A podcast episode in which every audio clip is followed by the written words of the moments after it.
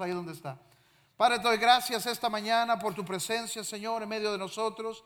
Te doy gracias por tu palabra, Señor, el consejo de tu palabra que puede traer vida, aún en áreas donde, donde no hay vida en nuestras vidas. Pero yo oro, Señor, que tú puedas darnos la habilidad de tomar el consejo de tu palabra y de movernos hacia los lugares donde tú quieres llevarnos, de avanzar, de tomar decisiones, Señor, y no permitir que las cosas de la vida, la complejidad de la vida nos hunda, nos ahogue, pero que podamos nadar hacia arriba y cumplir con los propósitos de Dios para nuestra vida en el nombre de Jesús. ¿Cuántos pueden decir amén? Excelente, pues eh, me encanta mucho escuchar cómo eh, diferentes personas me han compartido cómo han tomado el desafío de la serie anterior de Tunin y cómo han tomado el desafío de realmente revisar su relación con Dios y revisar su conexión eh, con Dios, el hecho de que podemos escuchar a Dios. Hay personas que me dicen, realmente he tomado el desafío de volver a ese lugar, de hacer una cita con Dios, de buscarle eh, eh, de una manera específica, no solo escucharle, tratar de escucharle en el ambiente, en medio del trabajo y en medio de todo, sino establecer un tiempo, establecer una hora, un día para buscar a Dios. Y eso es excelente. Entonces, hemos escuchado, hemos hablado de cómo nosotros podemos escuchar a Dios, de cómo nosotros podemos buscarle. Y esa serie que estamos iniciando, yo quiero que nosotros vayamos con la idea de revisar cuáles son las cosas en nuestra vida en las que tal vez necesitamos tomar algunas decisiones, ¿ok? Y la palabra que hemos usado aquí, la idea es complexity, esa palabra no existe, no existe, no es una palabra de verdad. Pero la idea es tomar, así como la vida tiene complejidades. Y en inglés la palabra es complex. Entonces, eh, eh, en vez de lo complejo, nosotros darle vuelta y regresar a ese lugar de la sencillez, de lo simple, porque a veces hay tantas cosas en nuestras vidas. El mundo nos dicta tantas cosas que hay, que hay que seguir, las presiones sociales, el trabajo, las necesidades de dinero. Usted sabe, uno necesita dinero y dinero y dinero y dinero. Y de repente estamos agobiados, estamos ahogados y, y perdemos lo más valioso en el proceso, que es nuestra vida.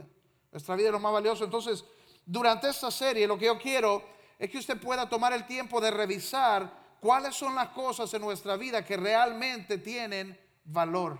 ¿Cuáles son las cosas que realmente tienen valor eterno? ¿Qué cosas me llevo? ¿Qué cosas se van conmigo? ¿O qué cosas se quedan en este lugar? Ah, me llama la atención una, historia, un chiste, si puedo decir así. Eh, eh, un hombre muy rico estaba en sus últimos días y en su testamento dejó instrucciones para su esposa y le dijo, lo único que quiero es que todo mi dinero me lo metas en el ataúd conmigo. Entonces la mujer, siendo eh, la mujer como Dios la creó, tan inteligente, ¿verdad? ¿Cuántas mujeres hay aquí? Ay, seis, siete, ok. Siendo la mujer tan inteligente como Dios la creó, eh, eh, fue y le dijo, ok, es lo que quiere todo su dinero en el ataúd, así que ella fue, agarró todo el dinero de la cuenta de él, lo pasó a la cuenta de ella, le escribió un cheque y se lo metió al ataúd. Si él quiere el dinero, que vaya a cambiar el cheque, ¿verdad? Excelente. ¿Qué nos llevamos? O sea, ¿qué nos llevamos? ¿Qué, se va con nosotros? Y a veces estamos llenos de ese tipo de cosas, pero necesitamos revisar cuáles son las cosas que realmente valen, cuáles son las cosas que, solamente nos hacen la vida más compleja y cuáles son las cosas que realmente tenemos que cuidar, que valen, eh, eh, que tienen valor más allá, eterno. Entonces, Ah, lo que yo quiero es que vayamos al libro de Lucas. Si usted tiene una Biblia o cualquier aparato, que vaya conmigo al libro de Lucas. Y la palabra nos dice que pongamos primero el reino de Dios. Que pongamos primero el reino de Dios. Y para mí, la manera en la que yo lo veo es que pongamos primero las cosas que tienen valor eterno. Que nuestra vida esté llena de cosas que realmente van a trascender el día de nuestra muerte. Pero cuántas veces, incluso cuando hablamos de esto y la gente escucha de poner a Dios primero y de poner el reino de Dios primero, la gente cree que, que, se trata de estar metido en la iglesia todo el día y no es eso. Sino que en medio de nuestra vida, en todo lo que hacemos, en todo lo que gastamos nuestra fuerza, en lo que invertimos nuestros días, que sean cosas que realmente tienen valor más allá de nuestros días. Entonces, vamos a iniciar leyendo, si usted tiene su Biblia, en el libro de Lucas 12, del verso 16 en adelante. Dice la historia aquí, el terreno de un hombre rico le produjo una buena cosecha. Así que se puso a pensar, ¿qué voy a hacer? No tengo dónde almacenar mi cosecha. Por fin dijo, ya sé lo que voy a hacer. Derribaré mis graneros y construiré otros más grandes donde pueda almacenar todo mi grano y mis bienes. Y diré, alma mía, ya tiene bastantes cosas buenas guardadas para muchos años. Descansa, come, bebe y goza de la vida. Pero Dios le dijo, necio, esta misma noche te van a reclamar tu vida.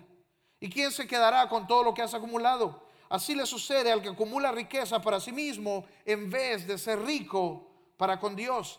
Y esa es mi pregunta para nosotros hoy. Si hoy vinieran a pedir tu alma, si este fuera tu último día, ¿qué cosas realmente llevarías contigo? ¿Qué cosas tienen valor en tu vida y qué cosas solo estás acumulando que se van a quedar aquí en la tierra?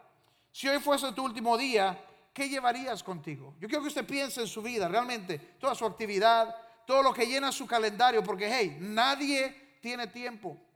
Nadie tiene tiempo. No, no puedo. Hay gente que dice, no puedo hacer esto, no puedo hacer lo otro, no puedo visitar a la familia, no puedo hacer, no puedo servir a Dios, no puedo buscar a Dios, porque estamos tan ocupados. Entonces mi pregunta es, de todo lo que llena tu calendario, ¿qué te llevas contigo?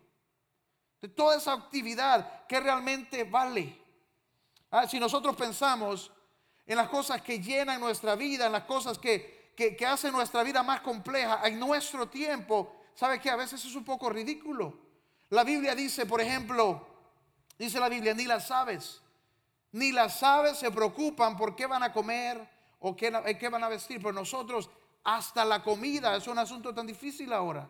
A hasta, hasta qué se come, qué no se come. Hoy sale un artículo que le dice a uno, el café salva la vida, el café previene el cáncer, previene los, los ataques al corazón. Y uno sale a la carrera y se compra todo el café posible. A la semana siguiente sale un artículo que dice, no, el café es el que mata. El café da cáncer, el café da esto, el café da lo otro. Quedamos en el aire. Quedamos en el aire, un día es una cosa, el otro día es la otra cosa, el azúcar es buena, el azúcar es mala. Me decía alguien, es interesante que en nuestro tiempo comemos cosas con plástico y colorante y nuestro jabón es el que tiene avena y miel. Interesante, ¿verdad? Definitivamente las cosas están al revés. Pero esas son las cosas que nos hacen compleja la vida. Que puedo comer esto, que no puedo comer lo otro. Dice la palabra, ni las aves se preocupan por eso. Ni las aves se preocupan por eso. Comemos hormonas, Estamos al revés. Luego, ¿qué está posteando la gente? ¿Verdad? La gente con la que nos comparamos.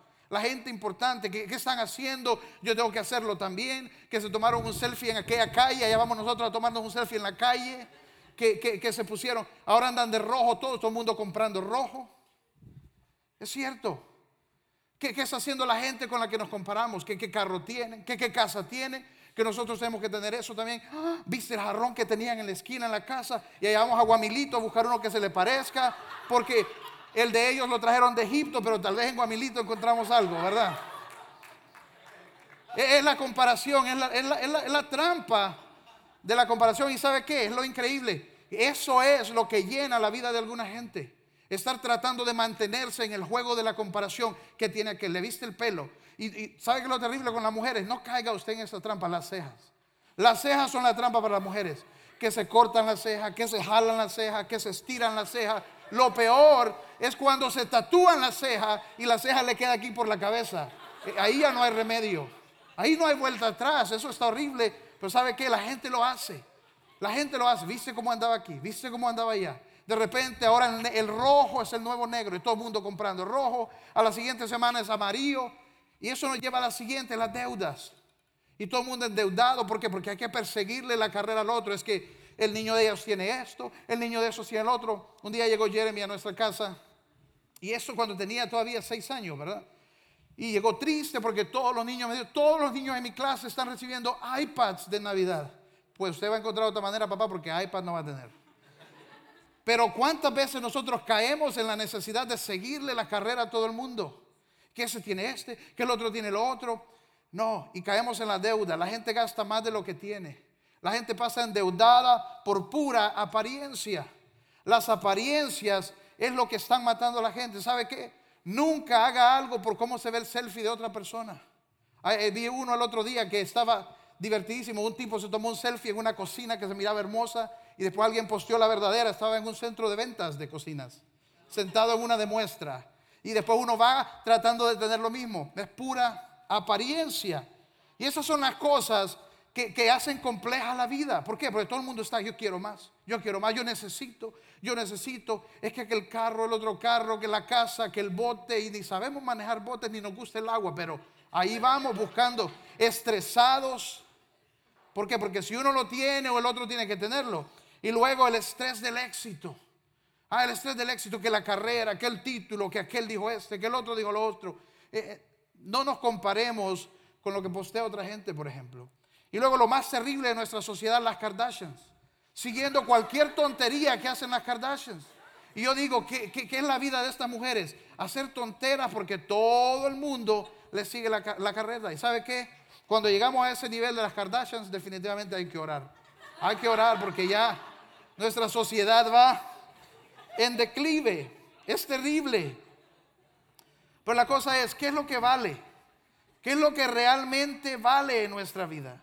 ¿Qué es lo valioso? Si usted se pone a examinar su calendario, ¿qué es lo que, es lo que realmente está trayendo valor a tu vida y qué es lo que está quitándole valor? Y la, vida, la Biblia nos da el consejo de que hay que quitar aquello que, solo hace complicadas las cosas y, hacer aquello que trae valor, aquello que tiene valor eterno, aquello que enriquece nuestra vida internamente. ¿ok? Me encanta, eh, el presidente de la, de la Coca-Cola estaba retirándose y en una de estas dio